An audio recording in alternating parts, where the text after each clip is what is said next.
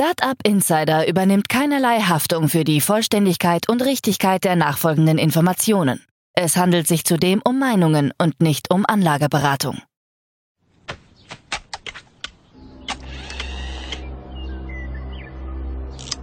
To infinity and beyond!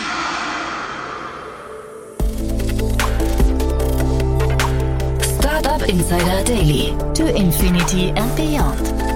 Podcast rund um Blockchain, Krypto, NFTs und Web 3.0.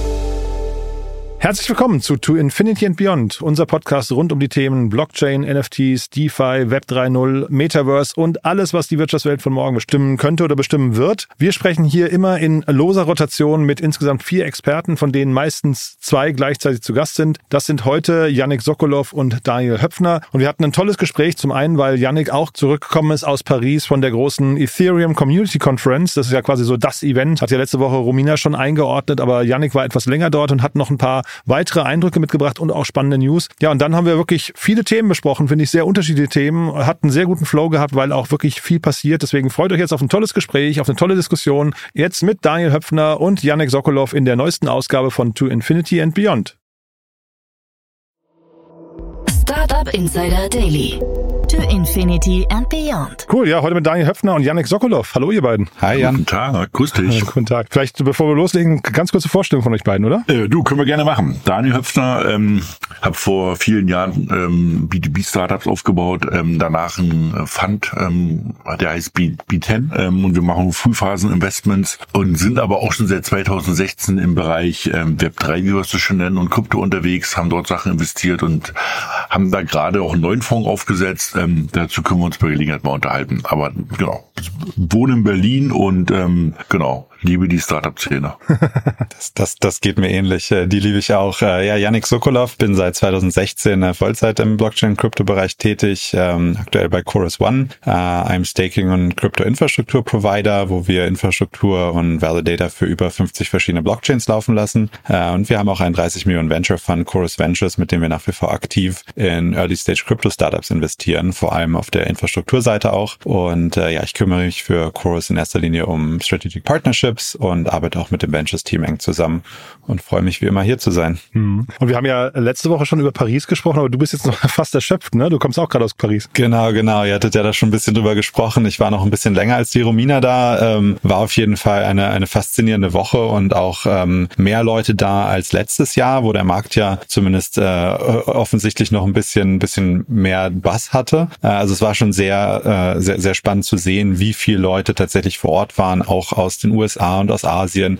Ähm, also es war wirklich sehr, sehr, sehr, sehr spannend, auch, auch die ganzen Gespräche und das ganze Programm, was da gefahren wurde. Und äh, ihr hattet ja letzte Woche auch schon äh, viel über die, einige der neuen Announcements, die da gemacht wurden, geredet. Äh, ein Thema, was ich noch sehr spannend fand, was sehr viel auch ähm, besprochen wurde und wo es auch noch ein, eine quasi Side, Side-Konferenz sozusagen zu, zu gab, den Modular Summit, ähm, ist das Thema modulare Blockchains. Äh, Da wurde sehr viel drüber gesprochen. Ähm, vielleicht ganz kurz, um das zu erklären. Ähm, es ist ein relativ neues Konzept, ähm, stark äh, vorangetrieben in den letzten ein, zwei Jahren von einem Projekt namens Celestia. Ähm, ich glaube, die haben sogar Teil ihres Teams hier in Berlin. Ähm, die Idee hinter modularen Blockchains ist, dass sie sich auf ein paar quasi spezielle Funktionen konzentrieren, anstatt versuchen, alles zu tun, wie es monolithische Blockchains wie Bitcoin oder Ethereum machen. Das soll dazu helfen, dass es quasi skalierbarer und auch anpassbarer ist ähm, als Gesamtsystem und äh, man eben eine Kombination aus diversen spezialisierten Blockchains zusammenfügen kann und dadurch äh, günstigere und bessere ähm, quasi Komputation bekommt. Ähm, monolithische Blockchains wie im Bitcoin und Ethereum vereinen die ganzen nötigen Funktionen in der Blockchain-Architektur quasi in einem Programm, also in einer Blockchain. Das heißt, der Konsensus oder Konsens, welcher die Transaktion ähm, quasi annimmt und die und die Reihenfolge bestimmt, die Execution, also quasi die Abwicklung und Abfertigung dieser Transaktionen und dann auch die Data Availability, also die Datenverfügbarkeit, was im Endeffekt das Absichern der Verfügbarkeit von solchen Transaktionen ist. Und äh, ein großes Thema hier sind die Layer 2 Blockchains, ähm, Rollups und verschiedene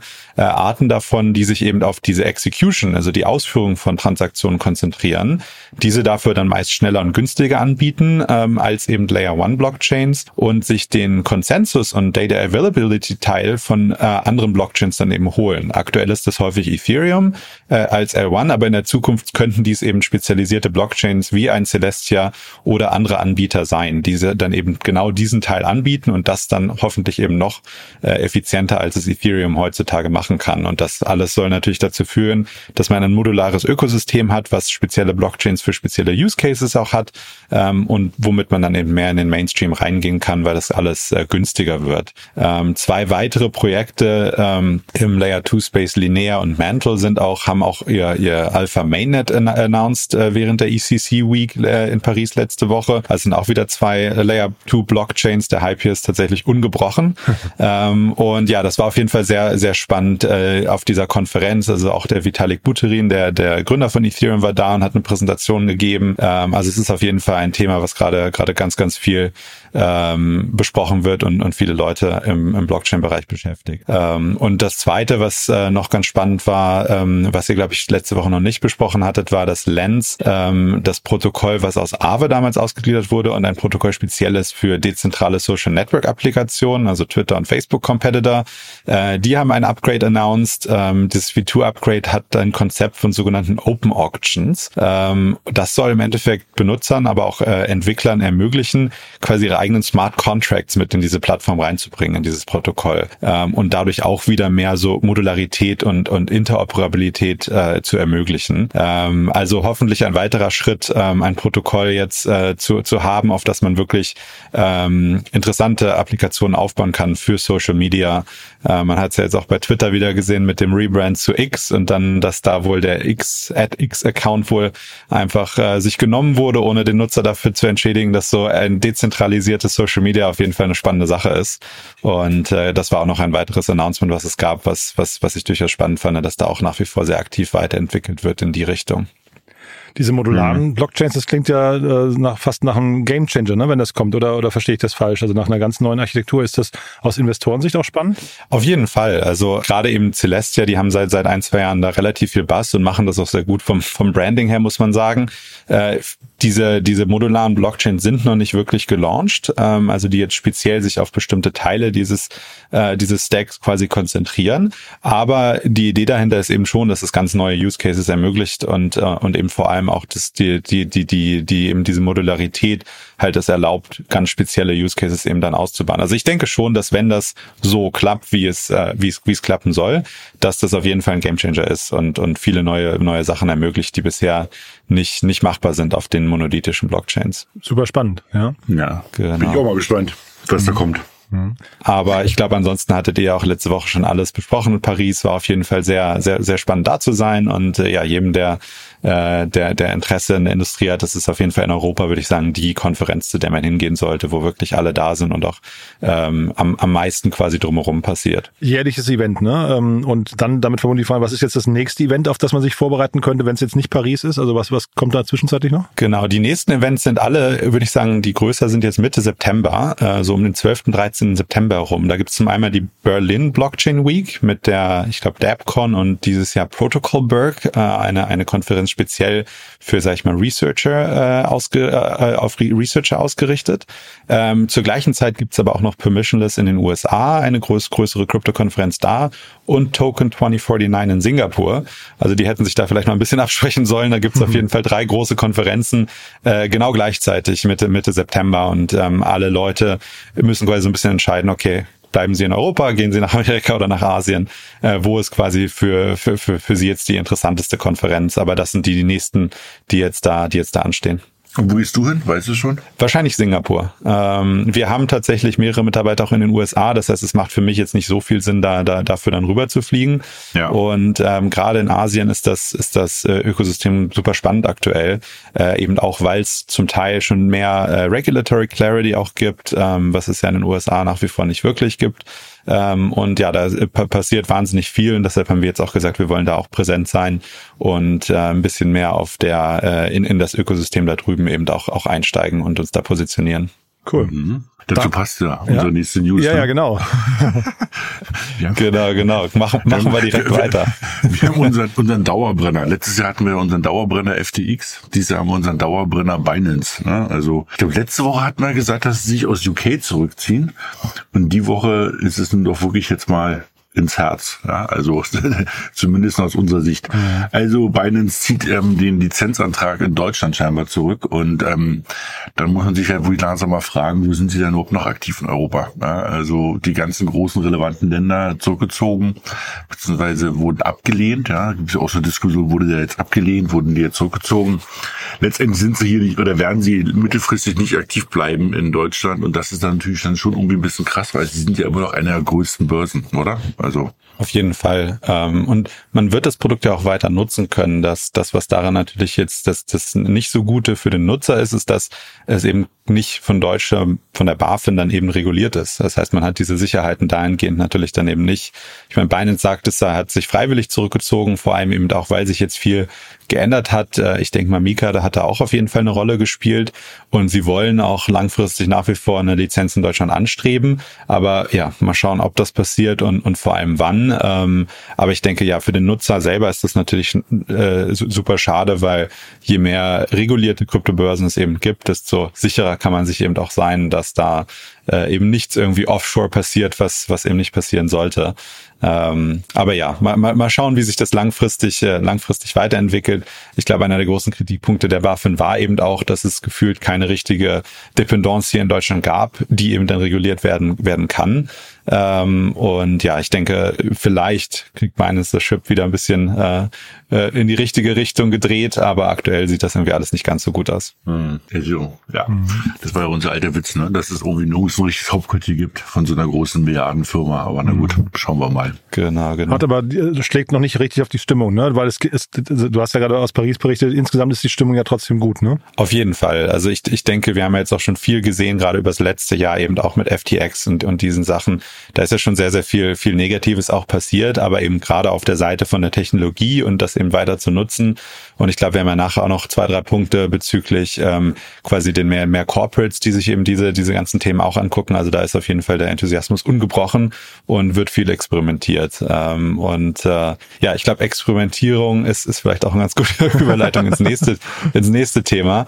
Ähm, Sam Altmans WorldCoin äh, hat quasi offiziell gelauncht, inklusive einem Token, dem sogenannten World Token oder WLD Token.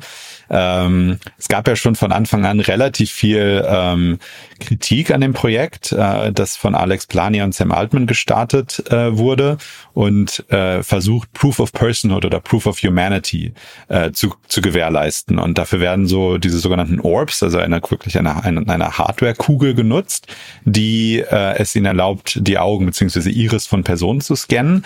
Und das soll dann eben eine hundertprozentige Garantie geben, dass diese Person, die dann eben da dranhängend ist, eben auch ein echter Mensch ist ähm, und eben nicht irgendwie, keine Ahnung, ein AI-Agent oder, oder sowas in der Art. Ähm, Jetzt wurde die Woche über der, der Token auch gelauncht. Äh, Es gibt eben auch eine App, die dazu hört, äh, gehört, inklusive einem Crypto-Wallet. Und ähm, die Idee war so ein bisschen, dass es halt ein, ein quasi eine, eine, eine Alles-App wird irgendwann, wo ähm, man eben digitale Identität hat durch diesen, durch diesen Iris-Scan. Man kann mit Krypto bezahlen, man kann eben alles darüber machen. Ähm, da gab es aber auch von Anfang an relativ viel Kritik, weil es diese Scans jetzt schon auf dem Schwarzmarkt zu kaufen gibt und ähm, eben auch mit teilweise wohl dubiosen Methoden, gerade in, in ärmeren Ländern, äh, die Leute eben ausgenutzt wurden für eben die Augen zu scannen für einen, für ein paar Dollar im Endeffekt. Also da, da ist ähm, viel, vieles schon passiert, muss man mal abwarten, wie sich das weiterentwickelt. Was den Token Launch selber anging, aber gab es jetzt vor allem auch auf äh, Crypto Twitter wieder viel Kritik, da nur ein Prozent des gesamten Supplies, also der gesamten Tokens, überhaupt freigegeben wurden. Ich glaube, es soll insgesamt 10 Milliarden äh, geben und davon wurde nur ein Prozent äh, eben gelauncht und davon wiederum sollen 90 Prozent von professionellen Market Makern kontrolliert werden, die natürlich helfen sollen, den Preis stabil zu halten und zu gucken, dass es Liquidität gibt, falls Leute traden wollen. Ähm, das führt führt natürlich dazu, dass der Preis und das damit verbundene Market äh, Cap eben eigentlich relativ künstlich beziehungsweise deutlich einfacher zumindest hochgedrückt werden kann, äh, da es eben nur einen sehr kleinen, sehr kleinen Anteil der Tokens überhaupt frei verfügbar im, im, im Handel gibt. Und das ist wiederum ein ähnliches Playbook, wie es damals auch Sam Bankman-Fried von FTX beziehungsweise von seinem Hedgefund Alameda Research hatte. Ähm, es ist natürlich deutlich einfacher, so Hype aufzubauen und zu generieren und dann potenziell Step by Step äh, weitere Tokens eben in den Markt zu bringen, ähm, weil alles, was die Leute eben sehen, ist, oh, Preis geht hoch und äh, oh ja, riesengroßes Market Cap.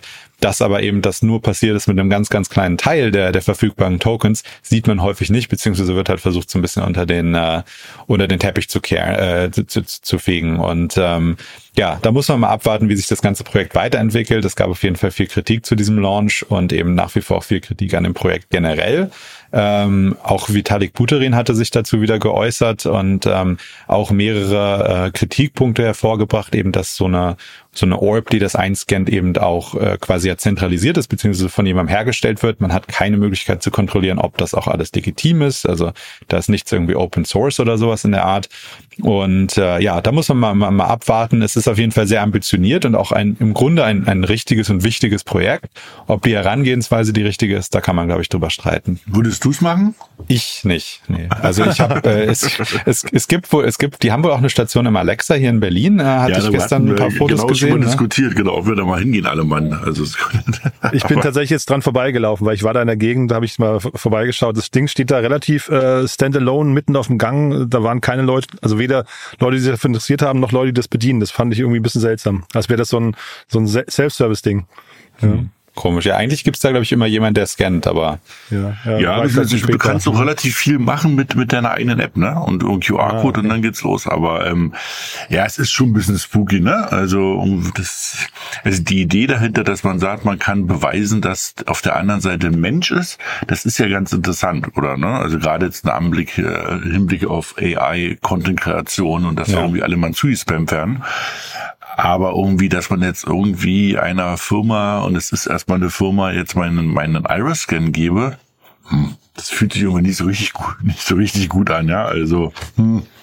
Ich habe äh, diese ja. Woche, das kommt nächste Woche raus, mit dem David Reger von Neura, Neura Robotics habe ich ein Interview geführt und die arbeiten an Robotern, die KI gesteuert sind. Und der hat jetzt nicht so ein ähm, optimistisches äh, äh, sag mal, Zukunftsbild für den Menschen gezeichnet, muss ich sagen. Ja, also sehr, sehr überlegt. Der war jetzt auch nicht äh, pessimistisch, äh, aber er hat immer gesagt, der Mensch muss echt aufpassen, wo sein Platz in Zukunft ist. Ähm, und hat es so ein bisschen verglichen, das hat gesagt, der Mensch ist ja eigentlich äh, dem, dem Rest der Lebewesen über, überlegen, weil er kreativ ist und es geschafft hat zu verstehen, dass man einen Ochsen vor, einen, vor, vor einen Karren spannen kann. Und er sagte, wir müssen jetzt aufpassen, dass wir nicht der Ochse werden vor dem äh, Karren der KI. Das fand ich irgendwie ein ganz interessantes Bild, was er da gezeichnet hat. Und er sagte, sie sind eigentlich auf dem Weg dazu, das äh, auch zu ermöglichen. Also er ist auch Teil des Problems eigentlich, ja. Fand ich, fand ich ganz spannend. Ja.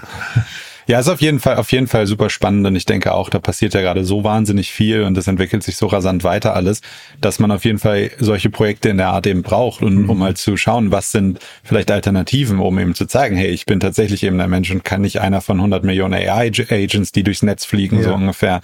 Ähm, aber ich denke auch, bei diesen, bei diesen Projekten gibt's dann ja auch immer die Herangehensweise und vieles jetzt, was die Charakteristiken auch von diesem Token-Launch angeht, äh, lassen bei mir eher die Alarmglocken schrillen, als dass ich sage, oh ja, das hat jetzt, das hat mich jetzt nochmal richtig hier äh, positiv gestimmt, dass, dass dieses, die das auf jeden Fall alles, äh, alles gut meinen und, und das, das Herz im richtigen Fleck haben, so ungefähr. Und ja, die Frage ist auch, ja. warum, warum müssen die jetzt auch diesen Token-Lunch machen? Ne? Also braucht man das, muss es jetzt sein? Ähm, und wie du gesagt hast, ne, ein Prozent ist irgendwie wirklich im, im, im, im, im, also im Circulated Supply draußen. Das riecht alles irgendwie so ein bisschen, also wenn es nicht ähm, ähm, ähm der WorldCoin wäre mit irgendwie ähm, mit, ähm, sozusagen mit solch berühmten Gründern, würde man, glaube ich, sofort sagen, das ist Scam und lass die Finger davon. Ne? So ist man so ein bisschen noch, dass man sagt, hm, naja, der Sam Altman, der macht ja auch sonst ganz vernünftige Sachen. Gute Investoren auch. Ne? Aus meiner Sicht ist, glaube ich, einer, einer wenigen Gründe, warum man eigentlich bei dem Projekt nicht gleich sagt, hör auf damit, ja. Also irgendwie bei jedem anderen Projekt würdest du sagen, wenn jemand ein Prozent äh, der Coins rausbringt und dann werden diese hochgeprügelt, dann sagst du, naja, das ist jetzt hier so ein Rugpool, ja.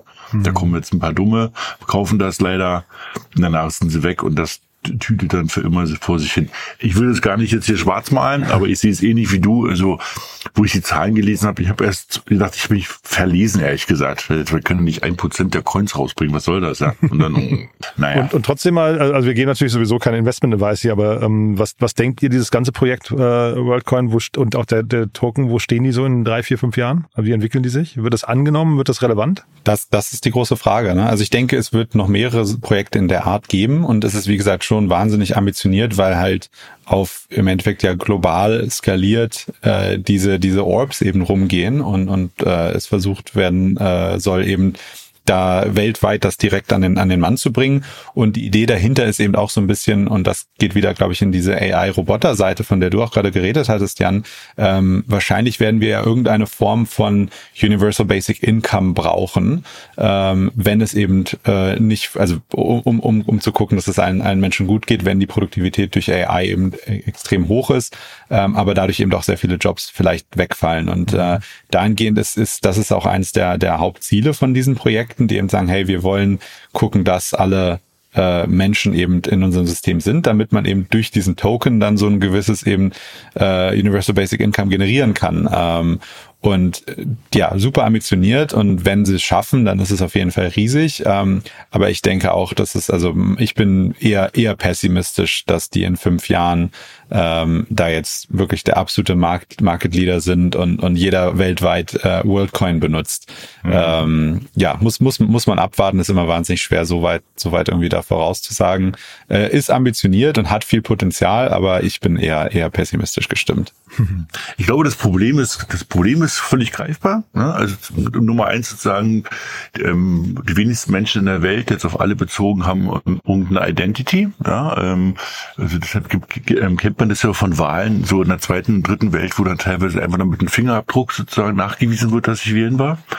Und Nummer zwei ist mit Hilfe von AI und der ganzen Software, die heutzutage dort möglich ist, wird halt so viel Content und Spam kreiert werden. Und wenn ich jetzt sehe, dass es die ersten AIs gibt, die dich anrufen können, mit denen du reden kannst, da habe ich jetzt schon Schiss, ja, was dann irgendwie in einem halben Jahr bei, bei den ganzen Tag klingelt das Telefon. Also dieser Proof of Humanity, auch so komisch, dass sie anklingt, nach dem Motto, ist das ein Mensch auf der anderen Seite? Das ist eine super interessante These und Frage und, und im Thematik, ja.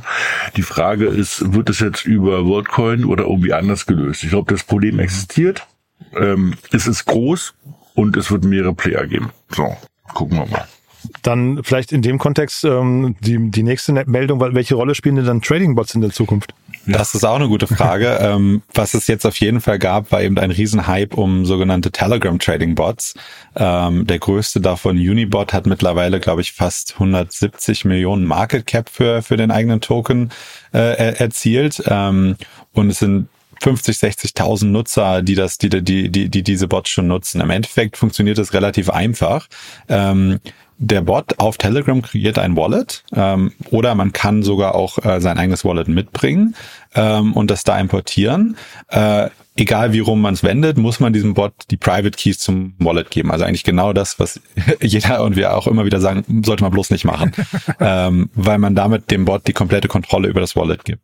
Das braucht er natürlich, um Trades ausführen zu können, ähm, weil alles, was man dann im Endeffekt machen muss, ist quasi nur eine Message schreiben an diesen an diesen Bot und halt sagen, ich würde gern das äh, irgendwie diesen Token für diesen Token traden und dann führt der Bot das komplett automatisch und auch dann dezentral, also beziehungsweise auf die zentralen Börsen aus. Und das macht es natürlich wahnsinnig einfach. Und das ist auch das, was die Nutzer äh, anzieht. Gleichzeitig kann man auch quasi anderen Bots oder ähm, bekannten Nutzern folgen beziehungsweise Copy traden, was natürlich auch wieder spannend ist für viele Leute, die jetzt vielleicht eben nicht die Zeit oder Lust haben, sich damit größer zu beschäftigen und einfach sagen, ja, irgendwie, keine Ahnung, der Trader scheint sehr erfolgreich zu sein, führe mal einfach die Trades aus und, und, und, und, und quasi kopiere, kopiere alles, was, was die macht, äh, was, was dieser andere äh, Nutzer da macht.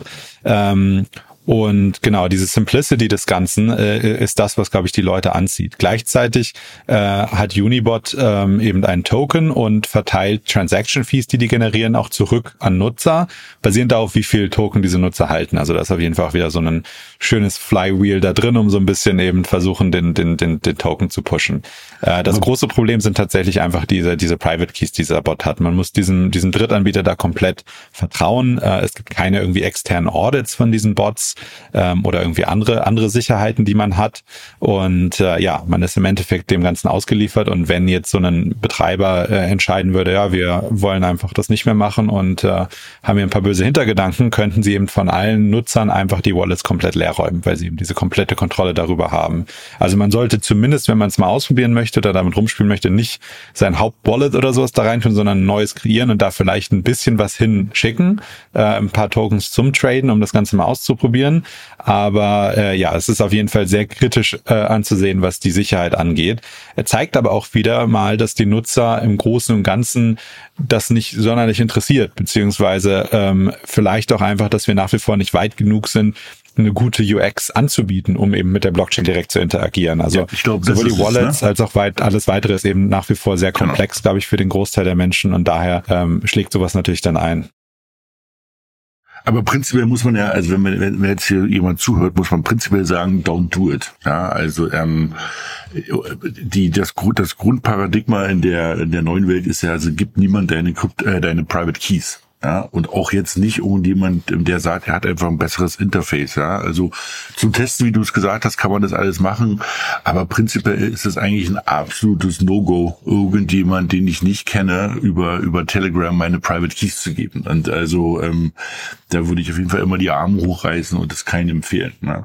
Und wie du gesagt hast, ich glaube, das ist der, also der Punkt dahinter ist ja, es zeigt wieder mal, dass die Benutzung der Wallets immer noch einfach kryptisch ist ja, einfach immer noch viel zu kompliziert ist. Geschweige denn, ähm, wenn du über dezentrale Exchanges, also Dexes irgendwie das machen willst, da wird's dann noch komplizierter. Ähm, und ich glaube, da, da muss sich die Industrie selbst ein bisschen an die Nase fassen und überlegen, wie man das halt einfacher gestalten kann. Ja. Aber eben aus, Sicherheit, aus Sicherheitsgründen also wenn mich irgendein Freund fragen würde, ob er das mal probieren will, würde ich sagen, never ever, tu das nicht. Also ja. pack da irgendwie 20 Euro hin und, mir und, und, und spiele mal Nachmittag rum, aber mhm. prinzipiell äh, kann man das keinen ähm, ähm, raten, das zu machen. Ich finde immer spannend, dieses Gier macht blind, ne? Also dass du ja. halt aber dann mhm. irgendwie so einen völligen Aussetzer bekommst, ohne sich erstmal zu hinterfragen. Ich habe es ja hier nicht mit einer offiziellen Instanz zu tun, wie mit einer Bank oder so, wo ich hingehen kann hinterher, wenn was fehlt. Ähm, das Geld ist ja. dann einfach möglicherweise Totalverlust, ne?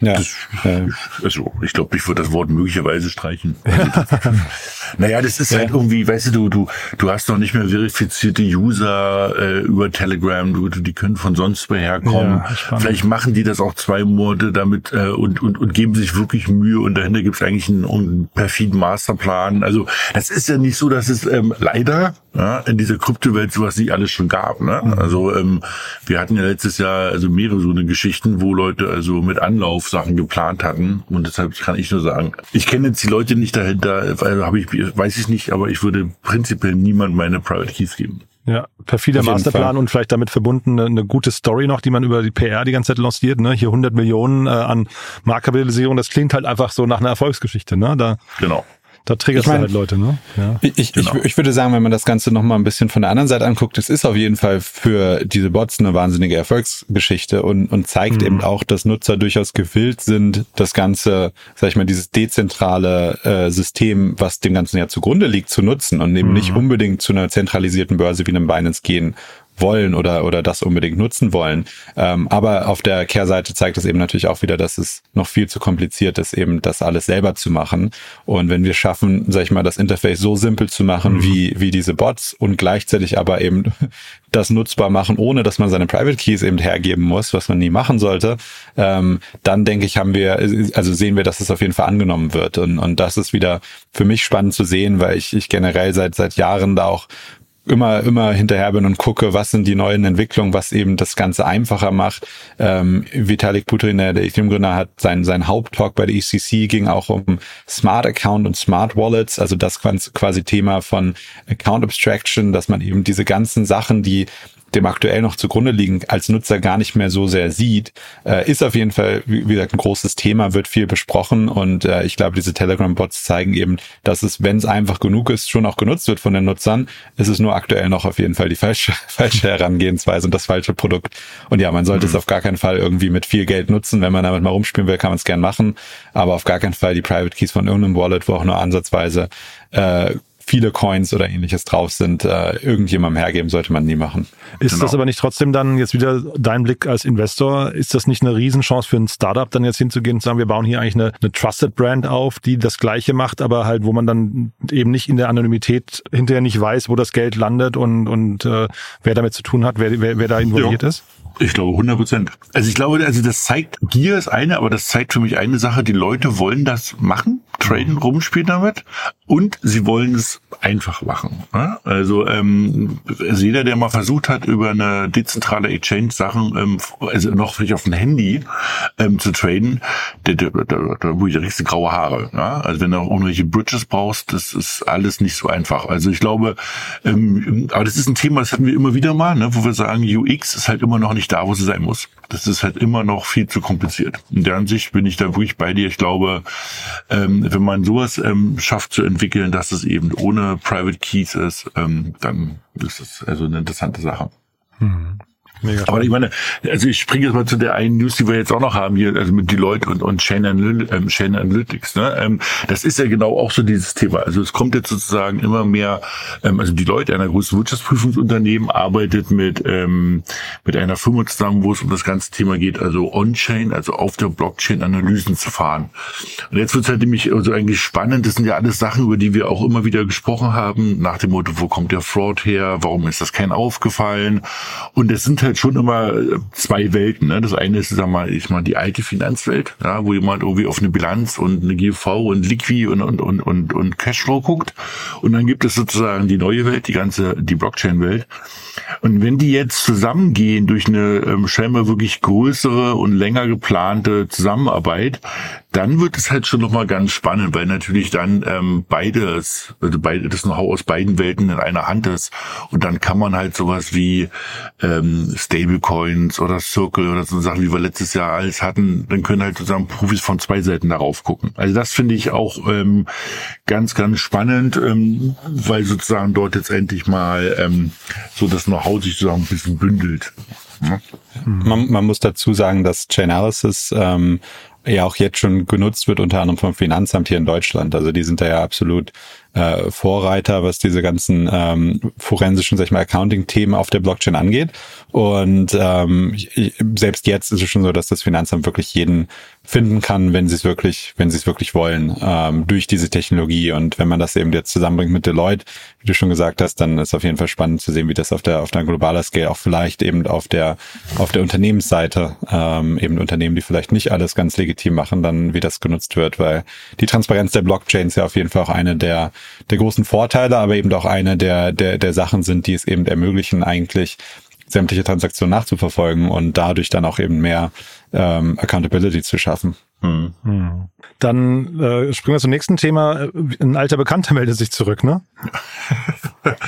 Genau. Ähm, ich war, das ist jetzt so ein bisschen sozusagen, ich will nicht Gossip sagen, aber das gehört so ein bisschen in diese Richtung. Ähm, der Philipp Rösler, den ja so mancher noch ähm, kennt, so von vor ähm, ähm, acht oder zehn Jahren, da war der Kai Diekmanns Best Buddy. Ja. Ja.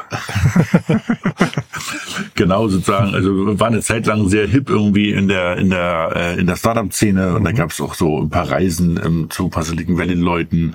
Ähm, da, also oute ich mich, da war ich auch in einer dabei, das war auch ganz interessant. Aber nichtsdestotrotz, der hatte war ja dann nochmal außen vor, irgendwie abgewählt. Und was interessant ist, ähm, dass der jetzt zusammen mit der Yvonne Bettkober von der ähm, On- von der ähm, ähm, Konzernentwicklung vom VW-Konzern jetzt auftaucht ähm, im erweiterten Board von ähm, CVVC. Das ist ein großer Krypto-VC aus der Schweiz, der auch recht aktiv ist und sehr aktiv ist. Jetzt wird halt ganz spannend, auch in Afrika. Und eben, ähm, da kommen so ein paar Sachen dann zusammen. Also ähm, die Yvonne Bettkober ist halt auch eine sehr starke ähm, Verfechterin des afrikanischen Kontinents. Und ähm, wenn jetzt sozusagen das CVVC-Ökosystem, ähm, VW, die war vorher irgendwie Chefin von AWS, ich glaube Deutschland, Österreich, Schweiz, ähm, und Philipp Rösler mit dem politischen Einfluss jetzt da sich irgendwie alle treffen und die dort aktiv werden, wird es nicht zum Schaden sein und es kann irgendwie ganz interessant sein. Ja? Mal. Also mehr gibt's da jetzt noch nicht zu sagen, aber außer dass sozusagen jetzt ein paar äh, ehemalige politische Köpfe aktiv werden. Da bin ich gespannt. Ihr habt eine ganze Reihe an Finanzierungsrunden noch mitgebracht, ne? Da habe ich mich erst gekniffen, ob das wirklich sein kann, aber es, es geht wieder los, ne? Oder ist zumindest genau. sehr viel Aktivität, ja? Das glaube ja, ich auch. Also generell ja. muss man sagen, ich glaube, es geht also wieder los, weiß ich nicht, aber sozusagen, ähm, das ist ja auch so komisch, ne? Also die Welt redet irgendwie von Rezession, auf der anderen Seite haben wir Vollbeschäftigung, irgendwie die Leute reden davon, dass es den Firmen schlecht geht, aber die Börsenkurse gehen durch die Decke. Ähm, die Leute sagen, es gibt keine Finanzierungsrunden, aber die, die stattfinden, sind irgendwie oversubscribed. Also irgendwo ist es eine ganz komische Stimmung, ja, mhm. aber genau.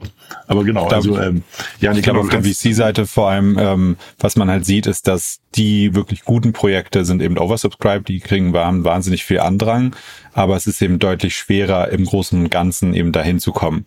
Ähm, das, das erste, was wir jetzt hier hatten, ist Flashbots. Äh, die haben eine 60 Millionen Series B eingesammelt mit, mit Paradigm, einer der wahrscheinlich bekanntesten und größten ähm, und auch technisch versiertesten Krypto-Investoren äh, als Lead-Investor. Ähm, Flashbots gibt es schon eine ganze Weile ähm, und die fokussieren ist im Endeffekt ja einen, fast einen, einen Research und ähm, und Forschungsstartup, die eben aber auch Produkte bauen, die darauf abzielen, diese MEV, diese Maximum Extractable Value, ähm, demokratischer zu machen im Ethereum-Ökosystem.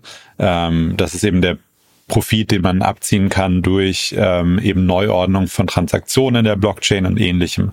Und diese 60 Millionen wurden jetzt eingesammelt, um deren äh, Suave, äh, Single Unifying Auction for Value Expression Plattform äh, weiter auszubauen. Ähm, das, da gibt's auch relativ viel Hype gerade drum, aber niemand weiß eigentlich so wirklich, wie es dann genau funktionieren soll. Ähm, aber im Endeffekt ist dieses Suave ein, eine, eine Art unabhängiges Netzwerk schon fast, das als, als Mempool, also quasi als, als Warteraum für Transaktionen ähm, dienen soll. Und ähm, Entwickler können Suave im Endeffekt nutzen, um selbst innerhalb von einem Block äh, der, der, der Ethereum Blockchain ähm, verschiedene Anwendungen äh, wie Blockbuilder und Orderflow Auctions und sowas zu starten. Und diese Anwendungen konkurrieren dann um die im Benutzer ähm, Vorgaben auszuführen, also eben Transaktionen oder ähnliches, die die, die, die Benutzer submitted haben. Und dadurch sollen günstigere und privatere Transaktionen möglich sein, ähm, als es aktuell im Ethereum-Ökosystem möglich ist. Ähm, sehr gutes, sehr technisches Team, äh, wie gesagt, auch viel, viel Forschungsarbeit äh, betrieben und äh, ja, auf jeden Fall jetzt auch eine sehr ordentliche, ordentliche Finanzierung ähm, ich glaube, so die Größenordnung 60 Millionen ähm, sieht man aktuell sehr wenig im Kryptobereich, weil es auch einfach wenig gibt, was schon so weit vorangeschritten ist, dass es eben in diese Later Stage, äh, in diesen Later Stage Bereich rein äh, reinrückt. Aber ja, auf jeden Fall sehr spannend äh, zu sehen, dass, dass das da jetzt äh, announced wurde. Äh, ein weiteres sehr spannendes und Projekt für mich. Doch, ich glaube auch irgendwie eine Bewertung von einer Milliarde. Ne? Also sagen, es ist schon, da gibt's große Erwartungshaltung daran. Das ist schon. Auf jeden Fall, ja, auf jeden Fall. Ähm, genau, ein, ein weiteres Projekt, was ich persönlich sehr spannend finde, ist Ethina Labs. Die haben eine 6,5 Millionen äh, Seed-Runde geraced. Äh, die sind basiert in Portugal und ähm, wollen einen dezentralisierten Stablecoin äh, launchen. Das ist ja immer wieder so ein Thema, vor allem nachdem Terra äh, beziehungsweise äh, Terra Luna äh, im äh, letztes Jahr ja dann, die hatten ja auch einen dezentralisierten Stablecoin äh, und das ist ja alles so ein bisschen schief gegangen. Ähm, aber äh, Ethina will jetzt eben einen komplett kollateralisierten Stablecoin, der komplett on On-Chainers bauen. Ähm, der Stablecoin soll den USD-Pack halten, in dem Benutzer, also vom Benutzer bereitgestelltes Collateral genutzt wird, um ähm, eben das Preisrisiko durch Wetten gegen Ethereum mit Perpetual Swaps und anderen Produkten zu hatchen. Äh, also sehr, sehr technisch alles, aber es soll eben alles on-chain äh, passieren und das Setup soll eben das äh, quasi äh, es zielt darauf ab, Verluste und Gewinne ähm, durch durch die beliebiges Asset eben auszugleichen, so dass dieses Stablecoin immer bei einem Dollar ist.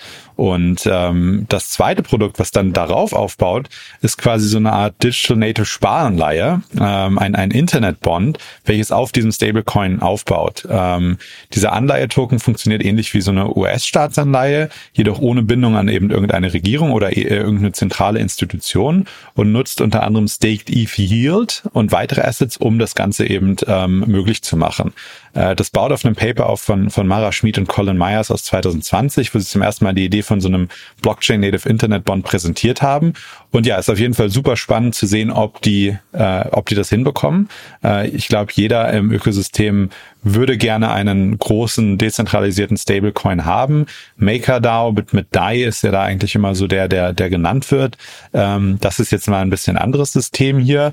Ähm, aber ja, hoffentlich kriegen die das hin, ähm, damit eben nicht nur Circle mit ihrem USDC oder eben Tether mit USDT äh, als, als einzige Stablecoins wirklich irgendwie ähm, Verwendung finden, weil eben beide dann doch zentralisiert sind. Äh, also da bin ich sehr gespannt, wie die, wie, wie, wie, wie die das machen und ob sie, ob sie damit Erfolg haben. um, Mhm. Genau, und dann gab's noch eine letzte Sache, die ich mitgebracht hatte. Äh, Symbol, äh, die haben 18,5 Millionen eingesammelt für einen Human Readable Block Explorer, ähm, den, den sie bauen wollen. Und ähm, das ist insofern, finde ich, ganz spannend. Wir hatten ja auch eben über Chainalysis gesprochen und eben Unibots, äh, Trading Bots und ähnliches und eben die, die Komplexität, die die Blockchains nach wie vor haben. Und ich glaube, ähm, ein Großteil der Nutzer kann heute nicht, obwohl es ja auch schon Block Explorer und ähnliches gibt, die Transparenz der Blockchains wirklich nutzen ähm, und eben reingehen und sagen, hey, ich gucke mir mal an, irgendwie die Transaktionen, die hier abgewickelt wurden.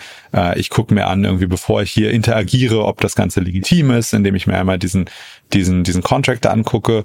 Und die Idee hinter so einem Human Readable Block Explorer ist jetzt, dass eben man sich nicht irgendwie da Transaktionen und Hashes und was weiß ich nicht was angucken muss, sondern ähm, ich denke, die werden auch bestimmt AI zu einem, zu einem Part nutzen, ähm, dass es eben einfach lesbar ist für, für, für, für, für jedermann und dann hoffentlich eben diese Trans Transparenz, die die Blockchains bieten, auch mehr Leuten zur Verfügung stellt. Ähm, relativ große Runde, ähm, darf, dafür, dass die noch nicht jetzt irgendwie wahnsinnig viel äh, an Produkt haben. Ähm, ähm, aber ja, auf jeden Fall auch ein, ein spannendes Problem, äh, was die angehen. Und äh, ja, ich, ich hoffe, dass all diese Projekte, die es dann wirklich halt äh, versuchen, den Nutzern leichter zu machen, ähm, dazu führen, dass dann eben auch mehr äh, Nutzer das ganze System verstehen und auch nutzen und eben nicht irgendwelche Telegram-Bots, denen sie, denen sie vertrauen, als, als beste Option sehen. Ja, das Interessante bei der Runde ist bei der letzten, wer da auch alles mitgemacht hat. Ne? Also ähm, wenn du dir da, also wenn du die alle drin hast, dann kann dir eigentlich fast nichts mehr passieren. Ja, also irgendwie First Round, Google, Solana, Coinbase, Shima,